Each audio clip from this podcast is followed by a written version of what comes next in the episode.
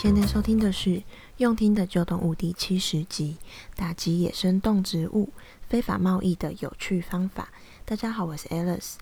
野生动植物的非法贸易啊，在这几年呢，已经成为世界上最严重的跨境组织犯罪之一哦。那联合国的毒品跟犯罪办公室呢，就曾经做过的调查。那有记录在案的非法贸易，在全球就已经超过七千个物种，那总共来自一百二十个国家。所以啊，像是野生动植物在非法贸易上面，不管是规模或者是利润，其实已经成为世界上第三大的非法贸易项目，也就是仅次于毒品跟军火交易。那每年的交易金额啊，有超过上百亿美元。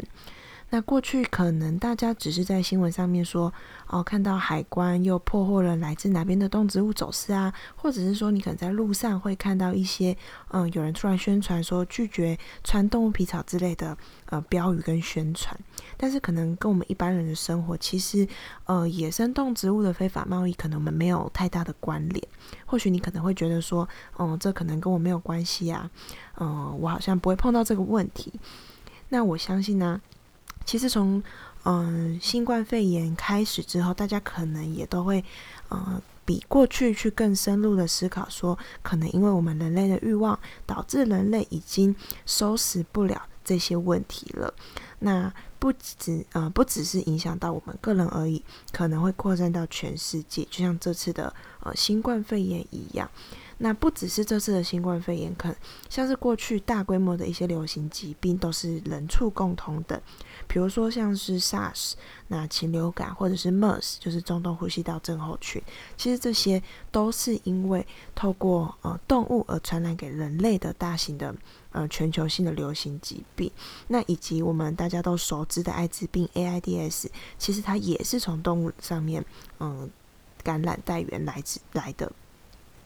那因为新冠肺炎的影响啊，也开始有更多人以及政府都开始注意到这个野生动植物跟人类之间的问题了。比如说呢，大陆呢，它就加强了对野生动物的贸易的一个规范，然后也开始去呃稽查这些野生动植物的非法贸易的问题。那也有更多人已经开始拒绝去吃一些野味。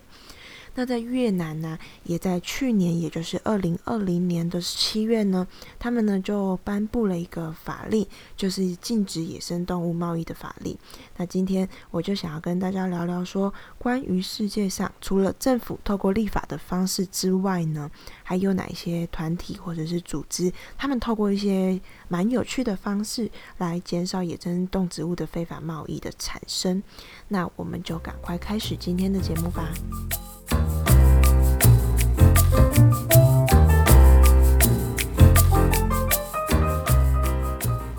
首先呢，关于犀牛角的非法贸易市场，其实，在黑市里面，犀牛角一直都有特定的人士，因为可能呃传统说中药，嗯、要把犀牛角入药很有效，或者是说呢，呃，观赏用，来把它作为雕刻的一些观赏品的这些价值呢，去购买犀牛角。那光是在南非啊。呃，二零一八年的时候，就有七百六十九头的犀牛遭到盗猎，然后呢，把他们的犀牛角给割下来，也就是犀牛鼻子前面的那个角。那甚至夸张一点，也曾经呃传出说，犯罪分子他们试着要从欧洲的博物馆里面来把犀牛角偷走，偷去黑市来卖，你就知道那个利润多高。那英国啊，有一群的科学家呢，他们就想出一个新的解决办法，想要来对付这个呃犀牛角贸易的市场。那就是呢，他们呢想要透过制造假货的方式，来让大量的假货进入这些黑市里面，等于就是用干扰犀牛角市场的方式。那因为一堆假的。犀牛角一堆假货在黑市里面流动嘛，所以呢就变成说，哦，货源很多，那也很容易买到假的。那所以呢，大家如果发现自己买到是假的，那你可能寻找真货的成本就会上升，所以可能大家就会开始不想要买了。那因为不想买，就是需求降低了嘛，就会让价格开始下跌，那也会增加交易上面的困难。那像这样子的方式啊，其实不是凭空说说而已哦，因为啊，过去呢，这种用假货干扰市场的方式，曾经就有成功的例子。那成功的例子就是中国之前流行买老虎的骨头，那因为老虎的骨头价格很高嘛，所以呢，就有人想要从中获利，所以他们就大量的制造很多假的老虎骨头的相关制品，然后充斥在这个市场上面，所以他们以假乱真的这个假的老虎骨头啊，就很难够呃很难能够让买的人确定自己是不是真的花了大笔的钱，然后买到真货。那再加上呃，官方也有宣导，呃，不要购买这些老虎骨头这些的事情之后呢，就让贩售真的老虎的骨头的商人开始渐渐越来越觉得无利可图，觉得有点困难。那渐渐的呢，这个需求跟这个供应就越来越消失。那当然啦，呃，那些当初卖假货、卖假的老虎骨头的商商人，他们最初也只是想要赚钱，但是最后的结果也变相的呃保护了这些珍贵的野生动物。那另外一个例子呢，则是在肯亚。呃，肯亚的小摊贩，他们也会贩卖很多的假货，然后并且并且可以跟一些导游合作。那导游呢，就会把游客带去这些专门卖假货的商店。那因为其实肯亚自己当地的人很清楚嘛，野生动植物野呃野生动物对肯亚来说就是最大吸引游客来的一个东西，所以野生动物对肯亚来说是非常珍贵的观光资源，所以基本上他们也知道应该要好好的爱护它们，所以基本上不会有过度的盗猎的行为。那所以啊，他们呢反而因为这些呃卖假货的方式呢，不小心就迎来双赢的局面。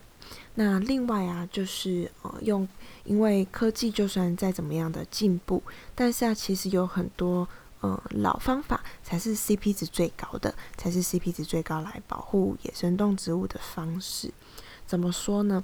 嗯、呃，举例来说，像是印尼，他们呢就培养了参与保育工作的侦测犬。那举一个例子，就是现在已经呃即将满四岁的一只可卡犬，它叫贝利，它就是印尼第一只野生动物的侦测犬哦。那它帮助大家找呃找出这些走失的动物。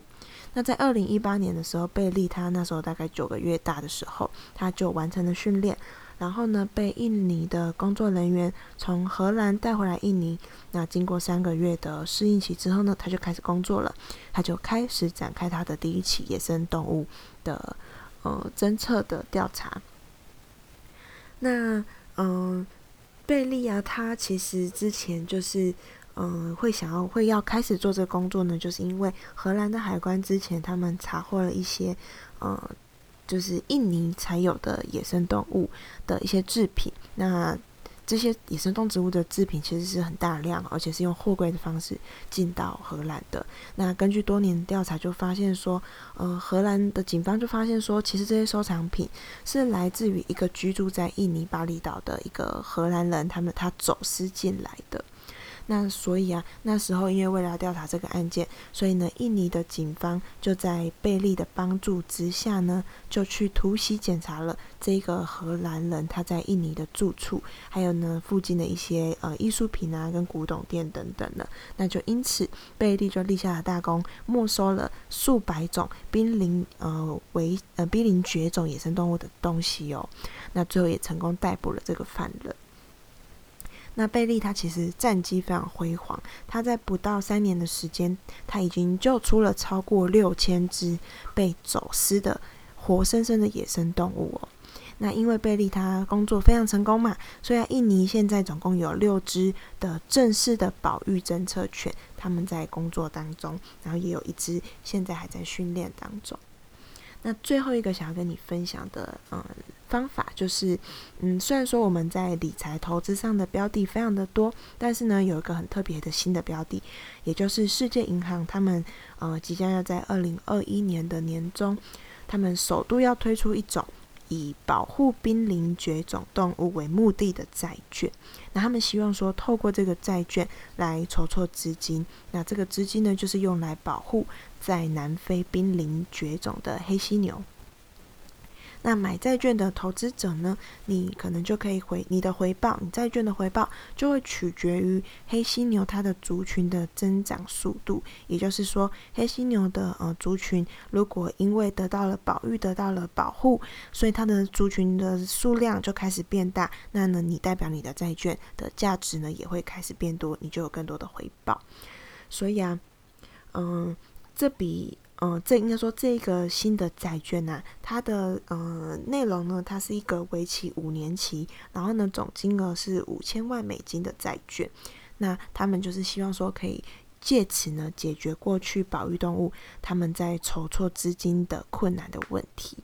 那这个概念呢，也我觉得很棒，也给了。一些对于野生动物保育非常感兴趣、非常关注的人的一个机会，让这些人能够从嗯他们的支持中，可能也可以获得回报。那他们的资金呢，也能够直接的被用在保育野生动物的行动上面。那我觉得，透过这样子的新的模式啊，其实打破了过去说可能只能由慈善家、由政府的资助的。呃，一些方式来，嗯、呃，保护野生动物。那如果债券出售成功的话呢，世界银行啊，他们也说未来他们也会考虑发行其他野生动物的债券，来解决这些因为没有资金而导致生物多样性，甚至导致动野生动物濒临绝种的危机。那他们呢，也觉得说，用这样子的方式来获得资金，就代表他们也有更多的资金资源用来打击犯罪那一些，呃，进行非法野生动植物交易的组织。那在今天呢，我们分享的这三个方法当中呢，我跟 Kevin 就讨论过说，诶，我们可以再去多找一些保护濒临绝种动物的债券的资讯。然后我们也想说，之后呢，如果真的成功推出上市了，我们也想要来买一些犀牛债券，因为我们希望说，可以透过这样支持创新的方式，让不错的点子可以一步一步的慢慢来，能慢慢的呃变得更好，拓展下去。那我们也觉得说，其实我们到时候如果真的买买了这个野生啊、呃，如果买了这个犀牛债券的话，其实基本上获不获利，我觉得不是我们最主要的考量，而是希望说这件事情是真的可以成真，让呃野生的动物保育团体呢，能够透过这样子的成功，而能够持续用其他新的金融行为来取得他们保育动物所需要的资源跟资金，然后真的能够成为社会企业，来让动物变得更好。那当然呢，我觉得这样子的债券投资呢，虽然说是以公益为出发点，但是因为它毕竟是债券嘛，所以呢，它又多了一点点的回报的期待，所以呢，我觉得就可以又比单纯找人家来捐款又更吸引人一点。那之后如果我们有更多呃跟犀牛债券有关的新消息呢，我们就会再跟你分享。好，那今天的节目就到这边，我们下次见喽。